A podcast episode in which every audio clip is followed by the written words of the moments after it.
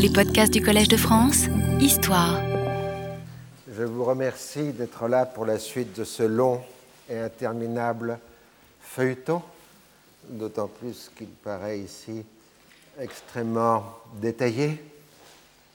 Je vous avais laissé la dernière fois, au début d'octobre 1968, au moment où l'administration américaine annonce publiquement son intention d'ouvrir des négociations sur la livraison d'avions Phantoms à Israël, tout le monde comprenant d'ailleurs que négociation signifiait acceptation.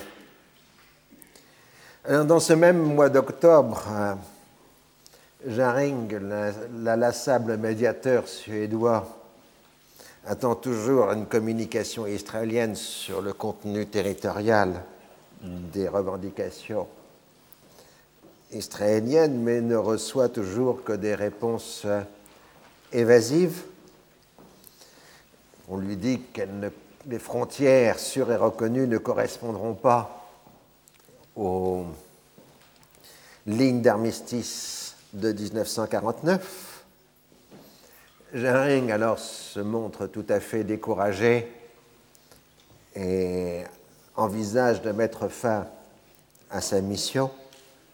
Et à ce moment-là, tout le monde se précipite pour lui demander de rester parce que la mission Jaring, même si elle ne progresse pas, euh, profite à tout le monde, aussi bien aux grandes puissances, parce que ça les permet de se tenir à l'écart, et aux partis intéressés, puisque ils se servent de Jaring dans leur euh, conflit euh, diplomatique. Et une nouvelle fois, la diplomatie égyptienne profite de la situation, puisque les Égyptiens ont large place de dire que eux, ils ont accepté la résolution de 142, ce qui n'est pas le cas des Israéliens. Cela dit, il est clair euh, que la voie diplomatique paraît fermée. Et en même temps, Nasser euh, est maintenant en position, lui semble-t-il, euh, de mettre en place sa seconde option, euh, qui est l'option militaire. le 26 octobre 1968, un duel d'artillerie sur le canal de Suez dure plusieurs heures et fait 15 morts et 34 blessés chez les militaires israéliens, alors que synchroniquement, on a des violences euh, sur euh, toutes les autres zones euh, dans les territoires occupés, etc. En deux mois, les Israéliens ont eu 25 soldats tués et environ 50 blessés sur le canal. Et les militaires égyptiens se donnent même le luxe de prendre un vocabulaire à l'israélienne en parlant de défense préventive, argument plutôt utilisé d'habitude par euh, les Israéliens. La dissuasion constituée par la menace portant sur les villes du canal ne joue plus puisque les Égyptiens ont pratiquement évacué l'ensemble des villes du canal, à l'exception de Suez, qui est abritée par les lacs et qui n'est donc pas en contact direct avec la ligne de front.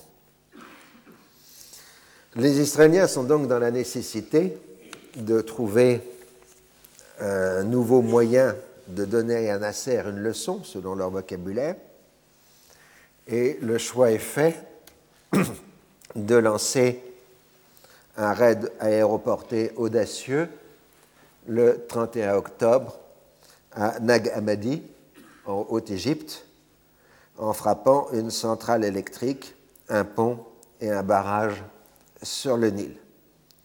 Ces destructions d'infrastructures civiles ont pour but de souligner aux dirigeants égyptiens la vulnérabilité de leur territoire.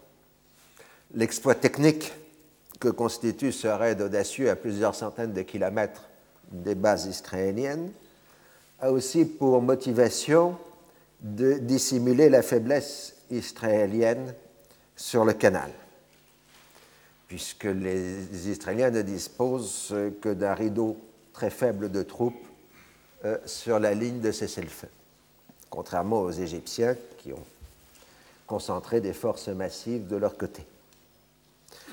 Alors, euh, face à la menace des raids israéliens en profondeur, Nasser organise une, armée populaire, une sorte de garde nationale, euh, destinée à protéger l'ensemble du pays, en, donc euh, en levant des gardes locaux un peu partout dans le pays. Mais il faut un certain temps pour mettre en place cette armée populaire égyptienne.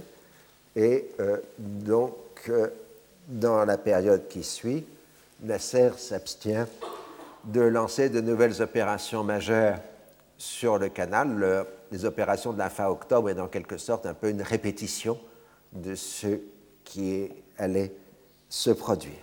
Et du coup, les Israéliens triomphent en expliquant que leur dissuasion par le raid en Haute-Égypte a fait comprendre aux Égyptiens ce qui était nécessaire de leur faire comprendre.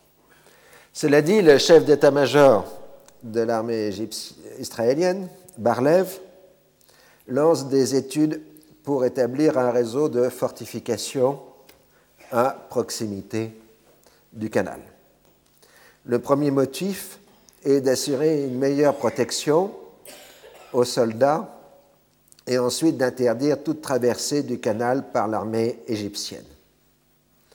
Dès le mois de novembre 1968, la construction de ce qui va entrer dans l'histoire sous le nom de ligne Barlev, ligne aussi célèbre que la ligne Maginot, euh, est entreprise. Il n'est pas question d'établir une ligne continue en raison du manque d'hommes. C'est un réseau de petits forts tous les 10 kilomètres couvrant la rive du canal. En arrière, les forces motorisées israéliennes seront disposées afin d'intervenir rapidement en cas de besoin. Cette disposition provoque les protestations des généraux des forces blindées, comme Amos Tal, Ariel Sharon, Raphaël Haïtan, qui considèrent qu'un tel dispositif est une invitation pour les Égyptiens à attaquer. Il propose de s'en tenir à une défense mobile avec des forces blindées installées à une dizaine de kilomètres du canal, c'est-à-dire hors de portée de l'artillerie lourde égyptienne. De ce fait, en cas de traversée égyptienne, on pourrait intervenir immédiatement. Barlev rejette ce qu'il appelle la tancomanie, la folie des tanks, qui ne prend pas en compte euh, deux facteurs essentiels. D'abord, les Égyptiens auraient le temps de traverser le canal et d'installer des champs de mines, donc de bloquer la situation euh, sur le terrain.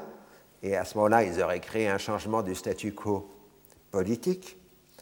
Et d'autre part, euh, le déplacement constant des blindés imposerait un coût d'usure et de maintenance du matériel tout à fait insupportable. Car il faut se rappeler que les blindés sont des instruments extrêmement fragiles qui s'usent extrêmement rapidement. C'est pour ça qu'en général, on les tient en réserve et qu'on ne les utilise qu'à bon escient. Donc, euh, c'est l'argument politique qui a surtout joué pour adopter la stratégie de la ligne Barlev, euh, c'est-à-dire la constitution d'une défense statique du canal. Là, en même temps, il faut dissuader les gouvernements arabes de soutenir les opérations de Fedayin. D'où, à la fin octobre toujours, des raids israéliens sur plusieurs villages du Liban Sud en l'absence de provocation évidente. Et ça donne, semble-t-il, des résultats, puisque le 29 octobre, une patrouille de l'armée libanaise intercepte un commando palestinien. Les deux groupes s'opposent, euh, comme on dit, par erreur, avec des morts et des blessés des deux côtés, selon le communiqué officiel. En fait, il s'agit bien, semble-t-il, d'une initiative de l'armée libanaise destinée à arrêter la progression des Fédayines au Liban Sud. Du côté jordanien, à partir de la mi-octobre, la tension monte entre le gouvernement et les organisations de résistance. Le commandement de l'armée tente d'interdire aux Fédayines de circuler en armes et en uniforme dans les grandes agglomérations urbaines. Et l'armée exige aussi une coordination des opérations entre les Fédayines et les militaires jordaniens. De fait, les raids que les Fédayines ont lancés les semaines précédentes dans le secteur d'Eilat inquiètent beaucoup euh, les Jordaniens parce qu'ils ont peur d'une représaille frappant Aqaba. Et si Aqaba est frappé, euh, c'est toute l'économie jordanienne qui s'effondre. Donc les choses se sont calmées provisoirement en dépit des émissions de la radio palestinienne du Caire qui dénonce avec vigueur ceux qui veulent pactiser avec Israël. Sur le terrain, les jeunes officiers de l'armée jordanienne ont plutôt tendance à collaborer avec les Fédayines et à procéder à des manœuvres conjointes. Alors les autorités jordaniennes essayent de tarir le recrutement des organisations en imposant le service militaire obligatoire, mais le résultat est tout à fait contraire, comme l'indique une dépêche de l'ambassadeur de France, je cite, les mesures d'enrôlement autoritaire se sont retournées contre leurs initiateurs en provoquant une vague d'engagement dans les commandos de jeunes gens décidés à échapper au lever et en suscitant la panique et l'indignation dans la population à Amman et dans les principales agglomérations. Les camions de l'armée, en effet, parcouraient les rues en ramassant d'office tous les jeunes gens en âge de porter des armes pour les conduire dans les camps d'entraînement, les équipes de recrutement ont visité bureaux, ateliers et échoppes pour effectuer des rafles. Donc, euh, c'est des méthodes qui rappellent plutôt celles du XVIIIe siècle pour le recrutement euh, que la conscription moderne. Le 2 novembre, à l'occasion de l'anniversaire de la déclaration de Balfour, une manifestation populaire saccage les abords de l'ambassade américaine à Amman. Le 3, l'armée jordanienne se lance dans une confrontation armée avec un groupuscule palestinien jugé responsable de l'incident. Le Fatah se désolidarise des intéressés et se déclare prêt à adopter un code de bonne conduite avec l'armée jordanienne.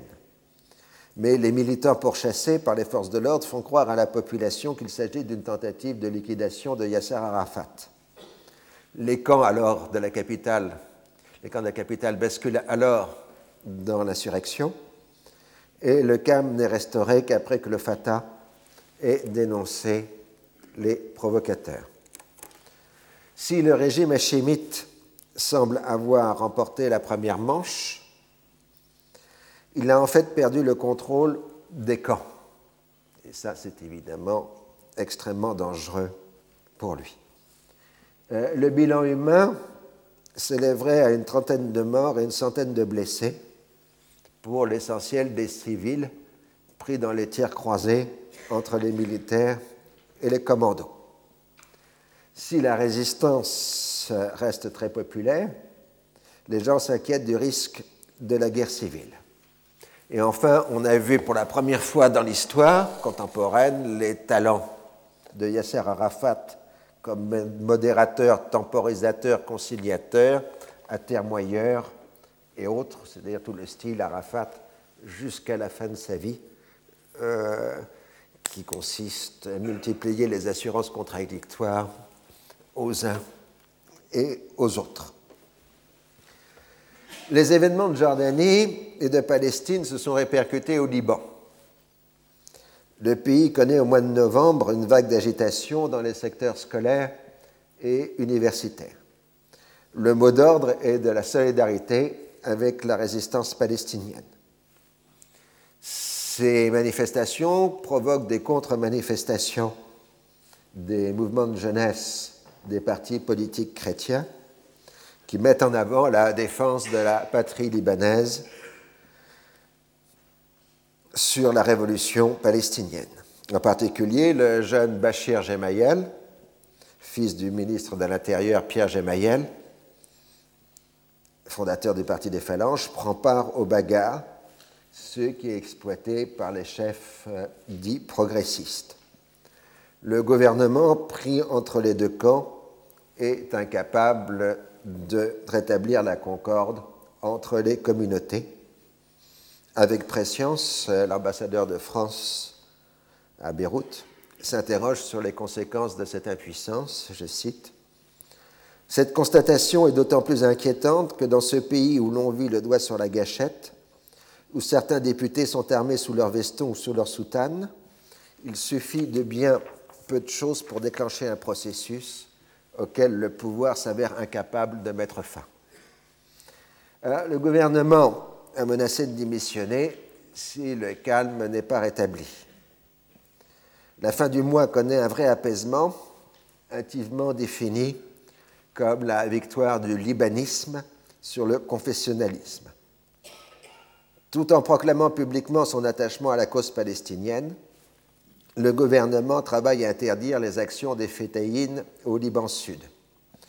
Il tolère en, en revanche l'installation à Beyrouth des bureaux des principales organisations palestiniennes. Le secteur le plus dangereux est le secteur de l'Arkoub, c'est-à-dire la région au bord de l'Hermont, euh, qui euh, donne accès au Golan occupé.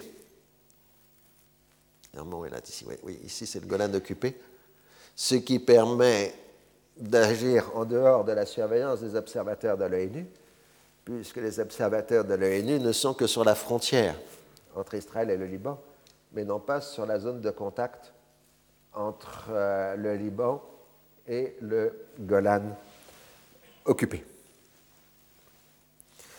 Euh, donc dans ce secteur, les Fédayines, avec l'encouragement de la Syrie, euh, prennent position à la fin de l'année.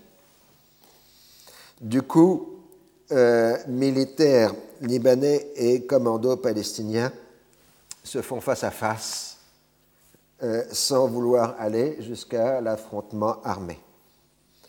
Le 9 décembre, l'ouverture du feu est évitée de peu grâce à un entretien téléphonique entre Yasser Arafat et le Premier ministre libanais. Le deuxième bureau, c'est-à-dire le service de renseignement de l'armée, tente alors de trouver un modus vivendi entre l'armée et les fédayines. Pendant ce temps-là, Kamal Jumblat, le chef des progressistes, euh, tente au contraire de créer un front politique de soutien aux Palestiniens, dans lequel son parti, le Parti socialiste progressiste, PSP, euh, serait l'élément euh, principal. Donc ça, c'est la situation sur le terrain. sur le plan diplomatique, les dernières semaines précédant les élections américaines du mois de novembre voient un ultime effort de l'administration Johnson le département d'État et le Pentagone mènent un combat d'arrière-garde dans la question des fantômes en demandant de nouvelles justifications pour leur livraison. Ils insistent lourdement sur la nécessité d'une adhésion israélienne au traité de non-prolifération nucléaire et demandent un accord sur les inspections des installations nucléaires israéliennes. La rhétorique israélienne est fondée sur la répétition de la non-décision, et les gouvernements israéliens répliquent qu'il que, euh, n'a pas, pas, pris de décision sur l'arme atomique et donc euh, officiellement il n'y a pas d'arme atomique, donc il n'y a pas besoin d'inspection. Euh, c'est comme celui qui disait qu'il n'était juste que le guide et pas le président du pays. c'est euh, donc il ne peut pas y avoir de liaison entre le dossier du nucléaire et euh, le dossier euh, des avions Phantoms. L'argument essentiel des Américains et que si Israël se dote de l'armement nucléaire, l'Union soviétique offrira aux Arabes ce qu'on appelle le parapluie nucléaire, c'est-à-dire la garantie nucléaire soviétique, ce qui ne fera qu'affermir, enraciner la présence soviétique au Moyen-Orient. Du coup, si on arrive à une confrontation nucléaire locale, elle euh, dégénérera tout de suite en confrontation nucléaire entre les deux superpuissances. Donc, dans la question du nucléaire, c'est la sécurité même des États-Unis qui est en jeu. Alors, Rabin, ambassadeur à Washington, exprime sa fureur et refuse, dit-il, de livrer la souveraineté israélienne aux États-Unis pour quelques avions. Au lendemain des élections présidentielles qui ont vu la victoire de Nixon, il fait savoir aux partisans d'Israël, terme élégant, au sein du Parti démocrate, que la future administration républicaine livrera les avions et donc retirera les mérites. Alors parallèlement, le ballet diplomatique continue à l'ONU.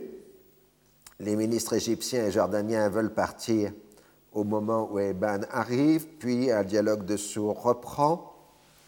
Les Israéliens parlant de traité de paix, les Arabes de retrait sur les lignes du 4 juin, et Jaring renonce à sa démission et accepte de reprendre euh, sa mission, puisqu'après tout, l'arrivée d'une nouvelle administration américaine signifie un nouveau contexte politique américain.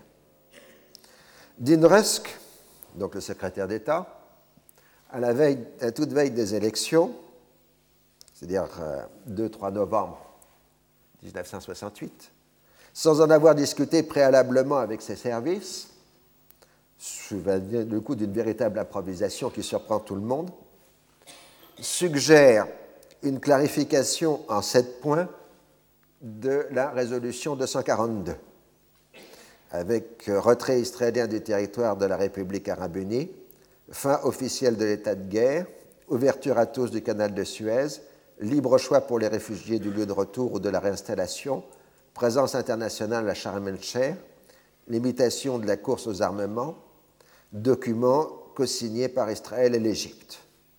C'est ce qu'on va appeler les sept points de Dinresk. Mahmoud Riyad, qui est donc le ministre égyptien des Affaires étrangères, lui répond que le règlement doit comprendre la totalité des territoires occupés, et pas simplement l'Égypte, qu'il n'est pas question que l'Égypte accepte une paix séparée. Donc il faut aussi aborder la question de la Cisjordanie, de Jérusalem et du Golan, et qu'une aspirine ne guérit pas le cancer et ajoute que tout est possible si les Israéliens acceptent le retrait. Quand la discussion est reprise entre Rusk et Ban et Rabin, évidemment, de l'autre côté, euh, les Israéliens insistent sur le maintien d'un contrôle israélien sur Sharm el-Sheikh avec continuité territoriale avec Eilat, c'est-à-dire en clair l'annexion de tout littoral du Sinaï euh, sur euh, le golfe d'Aqaba. Alors euh, voilà donc euh, une administration américaine qui s'en va et l'arrivée d'une nouvelle administration. Nous sommes dans la période de transition où une administration gère les affaires courantes mais a toujours une capacité d'initiative politique et en même temps une nouvelle administration est en train euh, de s'organiser. Alors Nixon dispose d'une relative bonne réputation chez les dirigeants arabes. Il a été le vice-président d'Eisenhower. Et on se rappelle le rôle positif pour les Arabes d'Eisenhower durant la crise de Suez. Après tout, c'est le seul président des États-Unis qui a menacé Israël de sanctions et qui a obtenu en 1957 le retrait total des Israéliens des territoires qu'ils occupaient. En tant que républicain, il est moins dépendant de l'électorat juif que le. Donc là, vous voyez jeune Nixon en 52 euh, en tant que vice-président de Eisenhower.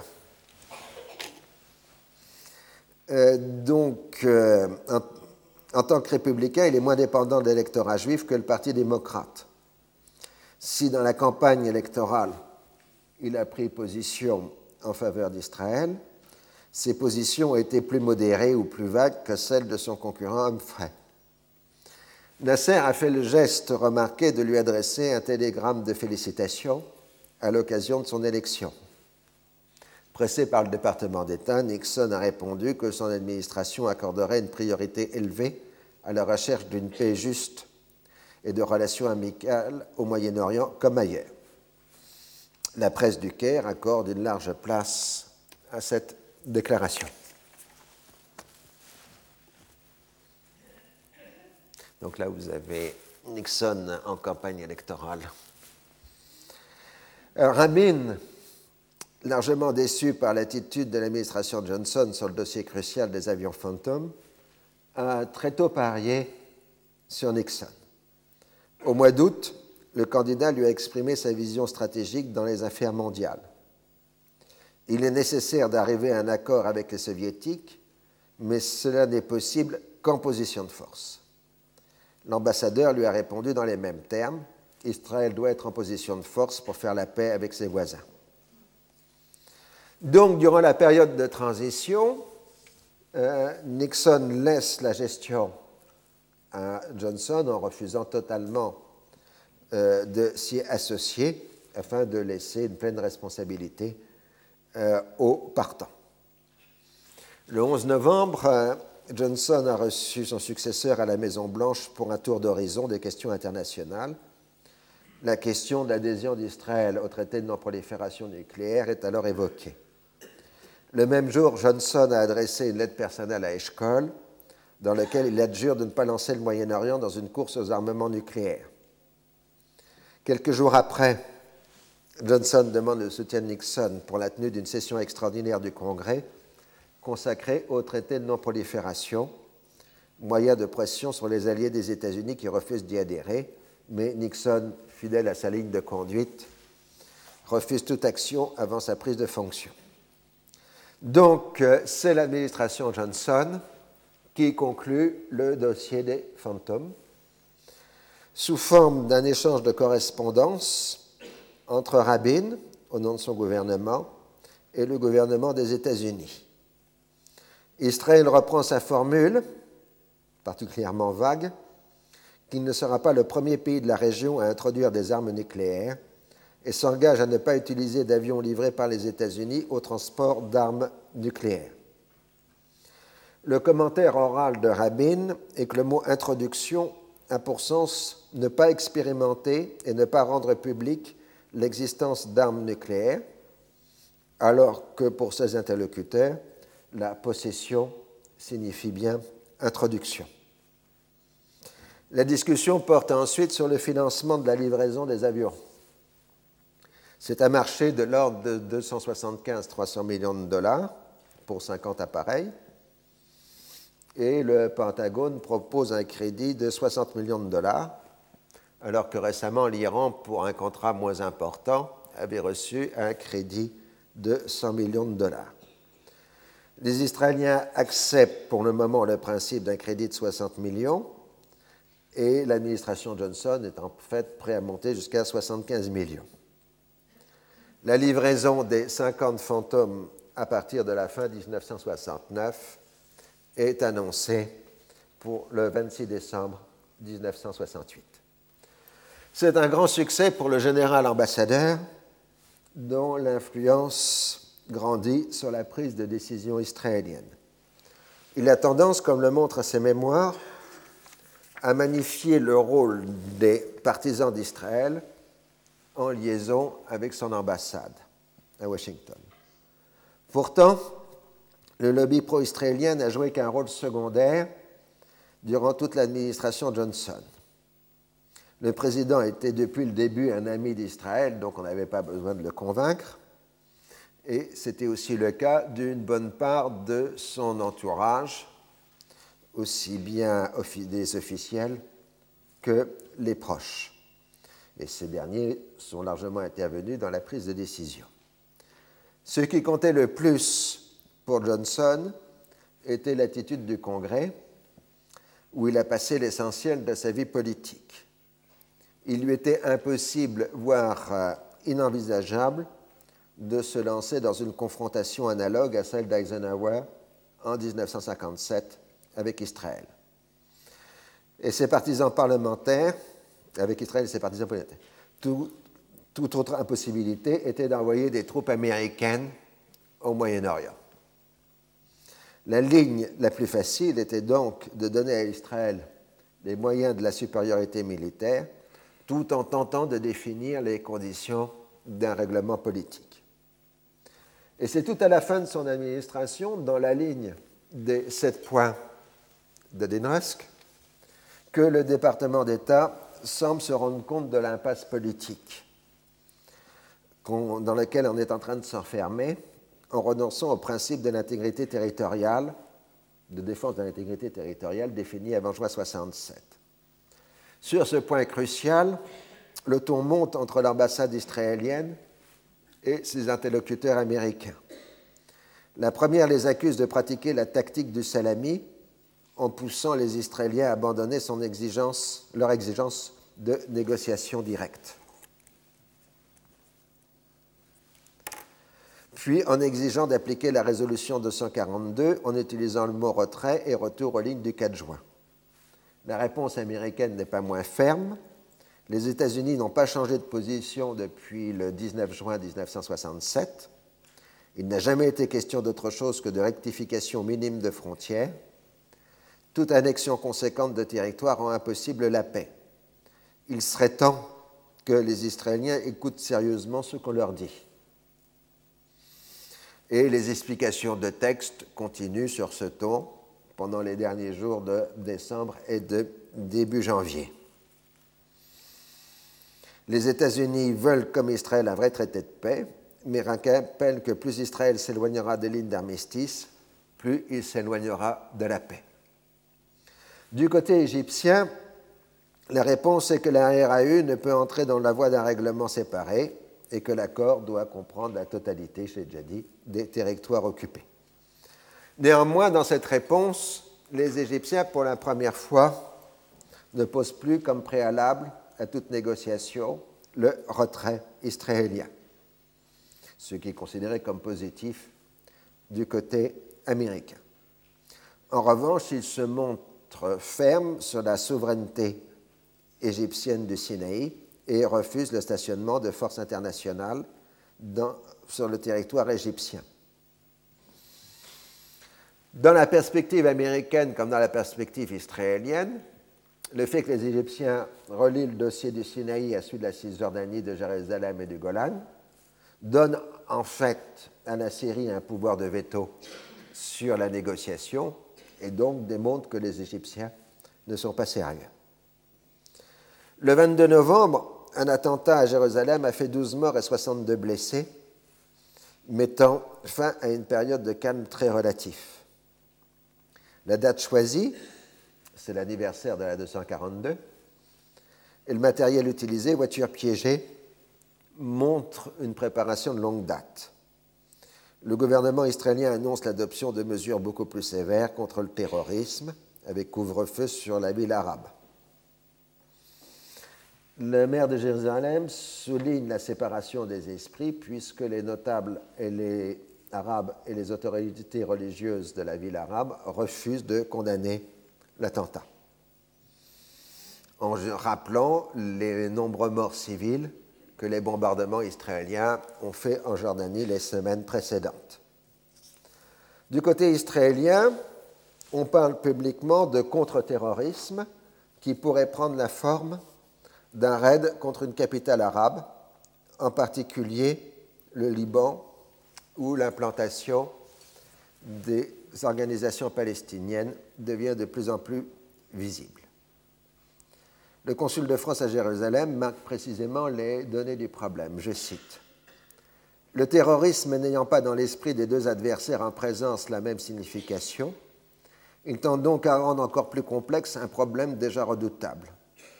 Pour les Israéliens, c'est un acte de barbarie dont seuls les nazis s'étaient jusqu'à présent rendus coupables, Pour les Palestiniens, c'est le seul moyen dont dispose un peuple faible confronté avec un voisin qui ne connaît d'autre loi que le droit du plus fort.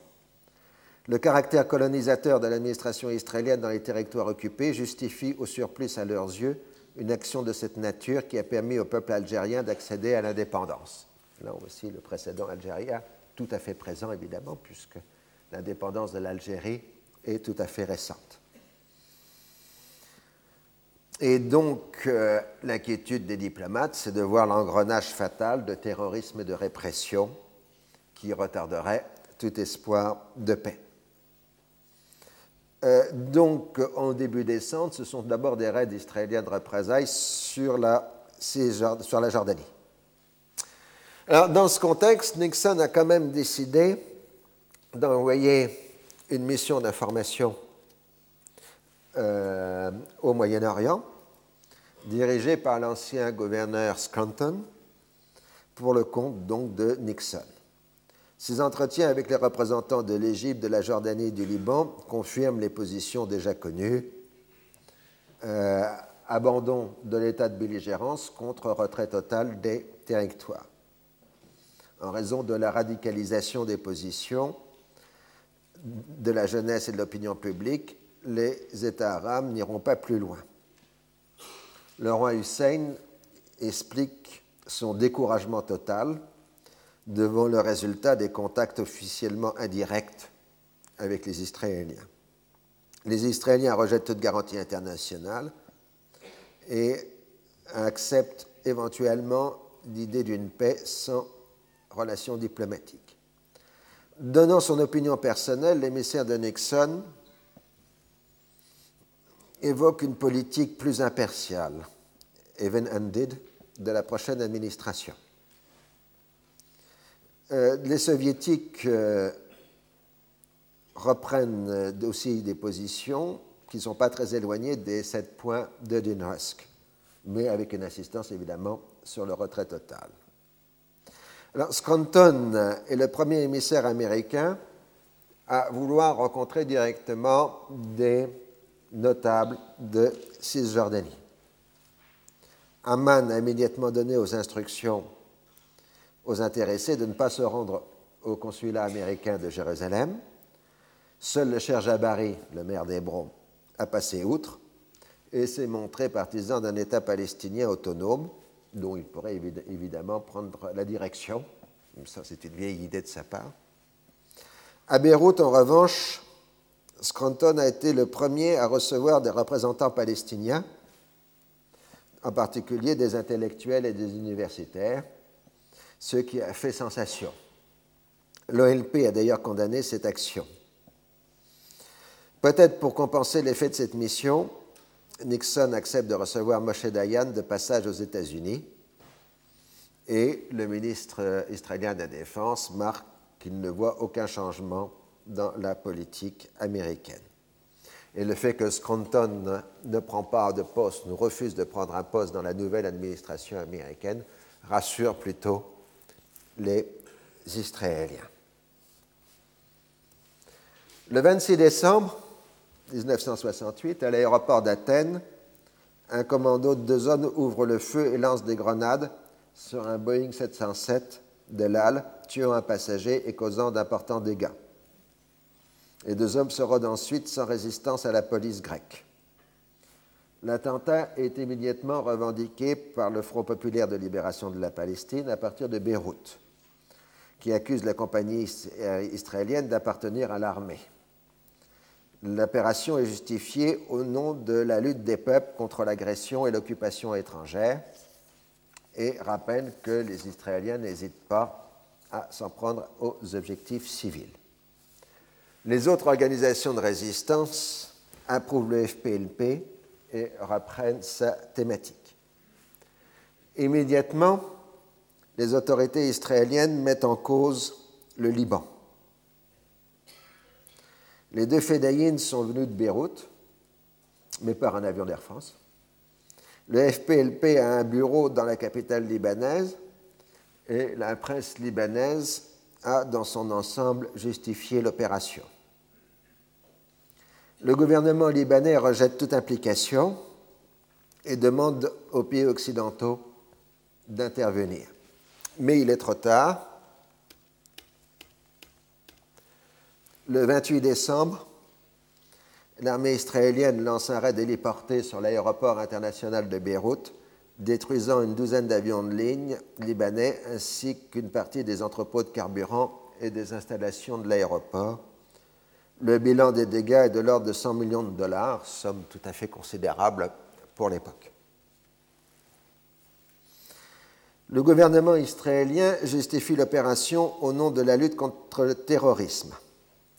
En détruisant des infrastructures civiles, il s'agit de punir les gouvernements et les sociétés qui l'abritent. La menace porte globalement contre l'ensemble de l'aviation civile arabe si les attaques continuent contre les avions israéliens. Néanmoins, le raid a visé l'État arabe le plus faible, sans aucune capacité de répliquer par la force, contrairement aux autres États de la ligne de confrontation. L'armée libanaise est restée totalement inerte en dépit des avertissements répétés du risque d'une attaque israélienne, ce qui lui vaut d'être prise à partie par les partis politiques musulmans.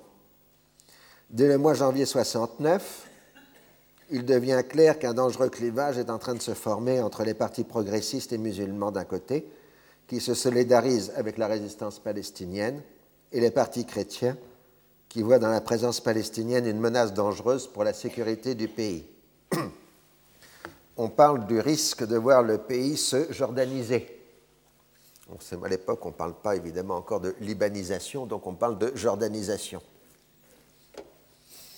Le gouvernement démissionne et le leader sunnite de Tripoli, Rachid Karamé, est pressenti pour devenir Premier ministre mais rencontre des difficultés considérables pour réunir une majorité.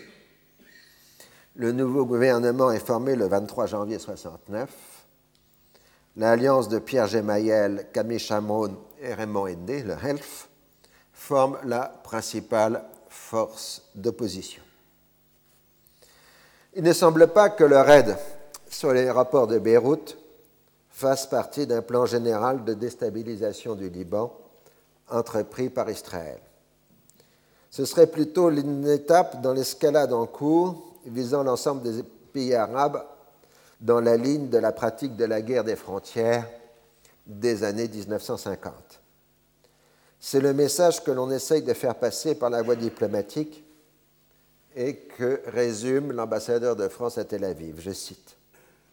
On estime que, solidement attachés à leurs intérêts matériels, les Libanais sauront tirer les conclusions logiques de l'action de l'armée israélienne.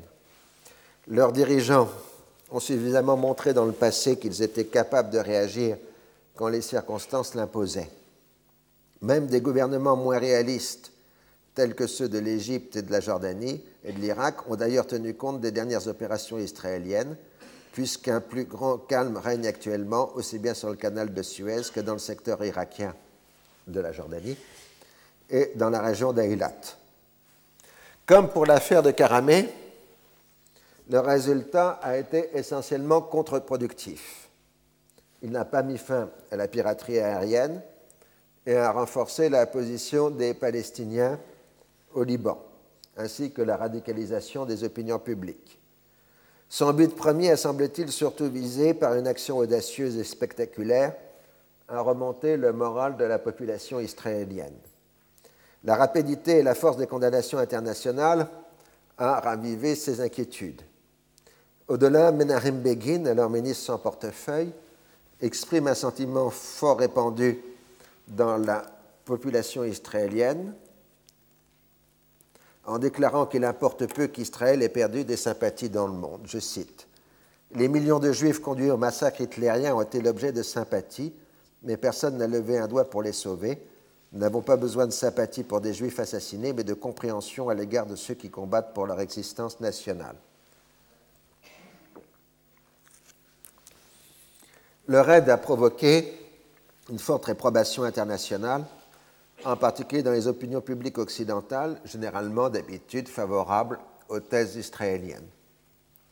Le Conseil de sécurité a été immédiatement saisi l'unanimité se dessine rapidement pour définir l'action israélienne comme disproportionnée et contraire au principe de la charte. Il est très facile d'arriver à un texte voté à l'unanimité qui constate que l'action militaire israélienne a été préméditée, de grande ampleur et soigneusement préparée. C'est la résolution 262 qui, je cite, condamne Israël pour son action militaire préméditée en violation de ses obligations au terme de la charte et des résolutions prises au cessez-le-feu, considère que de tels actes prémédités de violence mettent en danger le maintien de la paix, adresse à Israël l'avertissement solennel que si de tels actes se répétaient, le Conseil devrait envisager d'autres mesures pour donner effet à ses décisions, considère que le Liban a droit à une réparation appropriée pour les destructions qu'il a subies et dont Israël a reconnu être responsable. Inutile de dire que ces réparations n'ont jamais eu lieu. La quasi-simultanéité entre le raid sur Beyrouth et l'annonce des livraisons des avions fantômes a considérablement gêné la diplomatie américaine. Aucune justification n'a été trouvée à cette opération qui ne fera qu'affaiblir le gouvernement libanais et renforcer le radicalisme arabe, un moment où toutes les capitales arabes, même celles des amis des États-Unis, protestent contre la livraison des avions. Cela permet donc de comprendre le vote positif des États-Unis lors de cette résolution. La première réaction française a été celle de Michel Debré, ministre des Affaires étrangères, le 29 décembre. Et elle a été considérée comme modérée. Elle condamne l'engrenage de la violence qui rend inévitable de tels incidents rejette l'usage des représailles et reprend le thème habituel français d'une concertation des quatre grands. Et ce thème de concertation des quatre grands est d'autant plus en actualité qu'à la fin décembre, l'Union soviétique propose un nouveau plan de règlement du conflit israélo-arabe. C'est une nouvelle mouture des textes euh, euh, précédents euh, et qui est fondée sur un consentement explicite de tous à la résolution de 242, suivi de sa mise en application immédiate. En échange du retrait israélien, il implique un accord entre les parties sur l'ensemble des dispositions de la résolution. Sur bien des points, le nouveau plan soviétique adopte des positions proches de celles des Israéliens, sauf sur le point évidemment crucial du retrait. Mais, contrairement à la mission Jaring, le plan soviétique implique une action directe des quatre grands dans le règlement du conflit et dans l'apport de garanties. En fait, il existe de vraies convergences entre les positions françaises et les positions soviétiques. On envisage euh, la possibilité que les quatre grands, après concertation, se mettent d'accord sur un texte interprétatif de la résolution 242 qui serait ensuite voté par le Conseil de sécurité. Et le plan soviétique, quoique lacunaire, est considéré comme positif du côté français.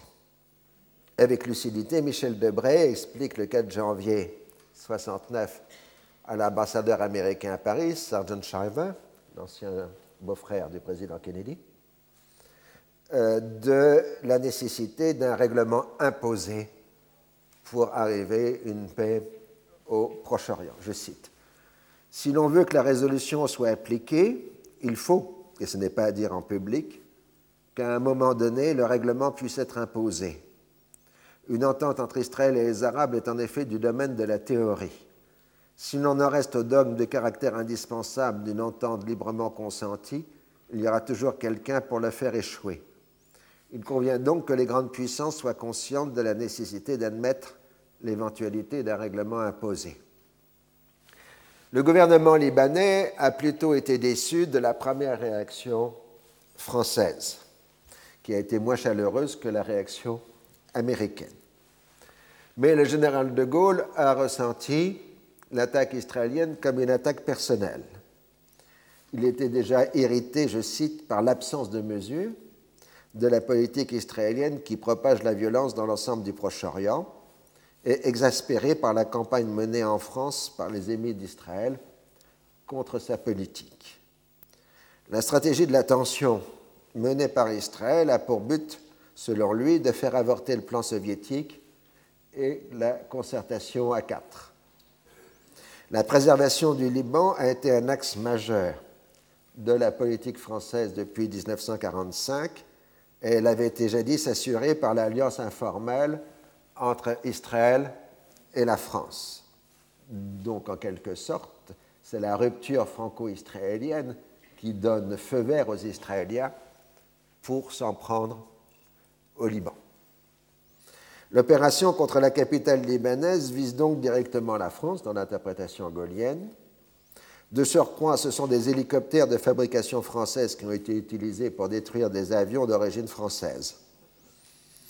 Euh, les Israéliens n'ont pas voulu utiliser du matériel de guerre américain afin de ne pas compromettre la livraison des avions Phantom. Ça, dans l'interprétation française. On peut dire au contraire que c'est une excellente publicité euh, pour le matériel de guerre français. Donc, euh, ce n'est pas si négatif nécessairement. Le 31 décembre, des Fedaïnes bombardent le territoire israélien à partir du Liban Sud, faisant trois morts dans la ville israélienne de Kiryat Shmone, suivi d'un échange de tirs entre militaires libanais et israéliens le 2 janvier. Il s'ensuit de nouvelles menaces israéliennes contre le Liban, sommet d'expulser les commandos palestiniens s'il veut vivre en paix. Les ambassadeurs occidentaux à Beyrouth demandent une intervention de leur gouvernement pour dissuader Israël de lancer une nouvelle opération en territoire libanais.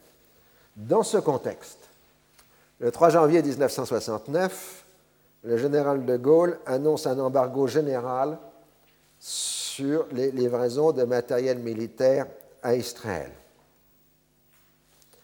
Cette décision provoque un déluge de protestations. On souligne la mollesse de la réaction française lors de l'invasion soviétique de la Tchécoslovaquie et la dureté de la décision qui vient d'être prise. Cela accentue la colère du général de Gaulle, comme le montre le communiqué du porte-parole du gouvernement le 8 janvier 1969. On rappelle d'abord les raisons de la décision, je cite, L'opération lancée contre le terrain d'aviation de Beyrouth, opération qui a été condamnée à l'unanimité par le Conseil de sécurité et par le monde entier, est apparue au gouvernement français comme inqualifiable et inacceptable.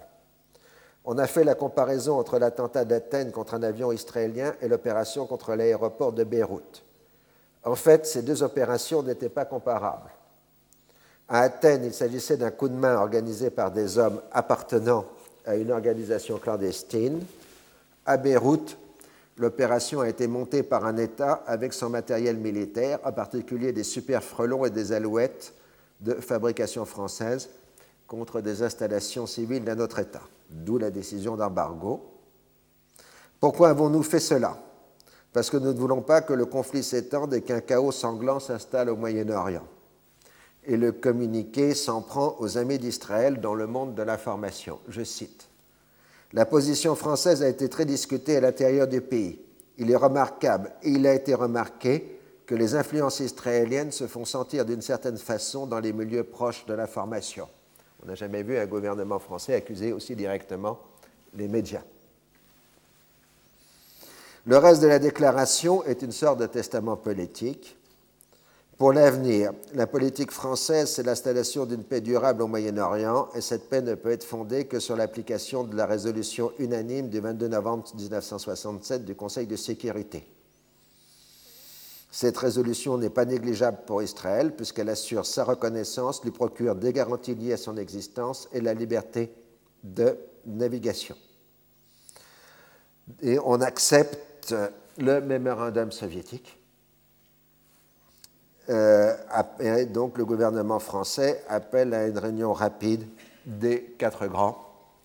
Sinon, le risque est de voir un pourrissement de la situation. Le mémorandum se termine donc par tout est sujet à changement au Moyen-Orient.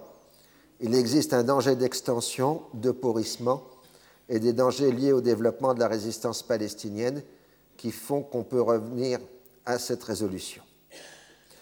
Alors, bien que choqué par, par ce coup inattendu, le gouvernement israélien tend à minimiser l'impact de l'embargo qu'il refuse de mettre en relation avec ce qui est défini comme un acte d'autodéfense que constitue le raid sur l'aéroport de Beyrouth. L'industrie israélienne de l'armement est en plein développement et les Israéliens fourniront le reste. Il y aura évidemment un important contentieux commercial avec la France. De fait, la valeur des livraisons de matériel militaire français en Israël en 1968 s'était élevée à 135 millions de dollars, avec en plus 40 millions de dollars de produits destinés au ministère de la Défense. C'est-à-dire qu'en réalité, l'embargo de 1967 n'était qu'une vaste fiction, en dehors de l'interdiction de livrer des avions de combat Mirage. Pour le reste, pratiquement, la France avait repris la totalité, voire au-delà de ses livraisons de matériel militaire à Israël. il faut bien comprendre que les livraisons françaises à Israël en 1968 ont été largement supérieures aux livraisons américaines. Hein, d'où l'impact renforcé du second embargo, qui est le vrai euh, embargo. Et ces chiffres, donc 175 millions de dollars de livraison de matériel militaire, sont à comparer aux exportations de produits civils français en Israël pour la même période, qui sont à de 50 millions de dollars. Hein, donc on voit bien la disproportion. Je crois que les chiffres que je vous donne sont des scoops, puisque jusqu'ici on ne les avait pas. Euh, donc ils viennent des archives françaises récemment déclassifiées, comme on dit. Euh, en jargon. L'atmosphère est aussi assombrie par la campagne menée par le nouveau régime bassiste en Irak contre l'espionnage sioniste qui aboutit à la pendaison publique de 14 personnes, dont 9 juifs irakiens, le tout dans une atmosphère d'hystérie populaire organisée par Saddam Hussein.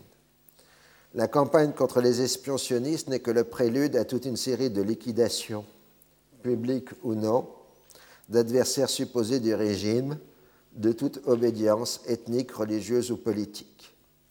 L'antisionisme n'a été qu'un prétexte pour établir en Irak une atmosphère de terreur politique. La diplomatie française est intervenue en vain pour éviter cette issue tragique, ce dont le gouvernement israélien lui est reconnaissant. Parce que c'est des paradoxes de cette période. Alors en même temps que les relations franco-israéliennes étaient exécrables, euh, les Français servaient régulièrement d'intermédiaires entre Israël et les États arabes pour tel ou tel euh, dossier. La diplomatie française se prêtait bien volontiers à cet exercice. En revanche, les médias arabes sont partagés sur le soutien au gouvernement irakien le journal officieux égyptien El Aram a condamné explicitement les pendaisons qui portent tort à l'image du monde arabe. Les bassistes syriens ont pris leur distance avec le régime concurrent de Bagdad. D'autres, au contraire, en particulier dans les radios, ont pris la défense du régime de Bagdad. La priorité immédiate et de faire barrage pour Israël au plan soviétique, défini comme un nouveau Munich du Moyen-Orient. Israël n'acceptera pas de devenir la Tchécoslovaquie du Moyen-Orient. Donc on fait double référence à la fois à 1938 et à 1968. Aux États-Unis, Rabin mène une vigoureuse campagne contre tout projet de règlement imposé à lequel il associe, à juste titre d'ailleurs, la politique française. Selon l'ambassadeur de France à Washington, il multiplie, je cite, les déclarations anti-françaises qui ne sont guère compatibles avec le statut d'un ambassadeur représentant un pays avec lequel nous sommes en relation diplomatique. Art de l'euphémisme dans la langue du Quai. Le militaire diplomate est étroitement associé à la montée en puissance du lobby israélien qui s'en prend avec véhémence aux intérêts français aux États-Unis, ce qu'on appelle le French bashing. Il est vrai que la France a proposé le 15 janvier la tenue de conversations à quatre, immédiatement acceptées par l'Union soviétique. Les États-Unis restent sur la réserve puisque la transition entre les deux administrations n'a pas encore terminé. La Grande-Bretagne, après avoir un peu tardé, dans l'attente probablement d'une réaction américaine, approuve le principe des conversations tout en donnant priorité à la mission Jaring. La question est de savoir si l'ambassadeur suédois peut passer du rôle de conciliateur, c'est-à-dire de passeur de messages, à celui de médiateur ayant pouvoir de formuler des propositions. L'Égypte reste sur sa position de principe sur le refus israélien et le 20 janvier, Nasser appelle publiquement dans un discours la primauté, de l'action militaire en l'absence de solution politique. Dans ce contexte, la longue interview d'Abba Eban, publiée dans le magazine allemand Der Spiegel le 27 janvier 1969, constitue une réponse israélienne rejetant les conversations à quatre, euh, deux des puissances concernées, la France et l'Union soviétique, étant, selon Eban, presque par nature hostiles à Israël.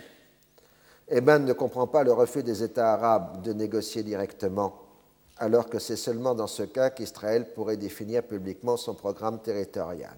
Je cite nous ne pensons pas que les lignes de cessez-le-feu actuelles se confondent avec les frontières d'Israël. Ces lignes correspondent à nos exigences de sécurité en cas de guerre. Dans la paix, elles, devront, elles devraient être remplacées par des frontières sûres et durables que nous voulons déterminer par des négociations avec les États arabes. La carte ne ressemblera jamais plus à celle du 4 juin 1967. Je n'exagère pas si je dis que pour nous, elle est un peu comme le souvenir d'Auschwitz, et c'est là, semble-t-il, où est née la fameuse expression les frontières d'Auschwitz pour les lignes du 4 juin 1967. Donc nous faisons notre pause bien méritée euh, et nous reprenons dans cinq minutes. Retrouvez tous les podcasts du Collège de France sur www.collège-de-france.fr.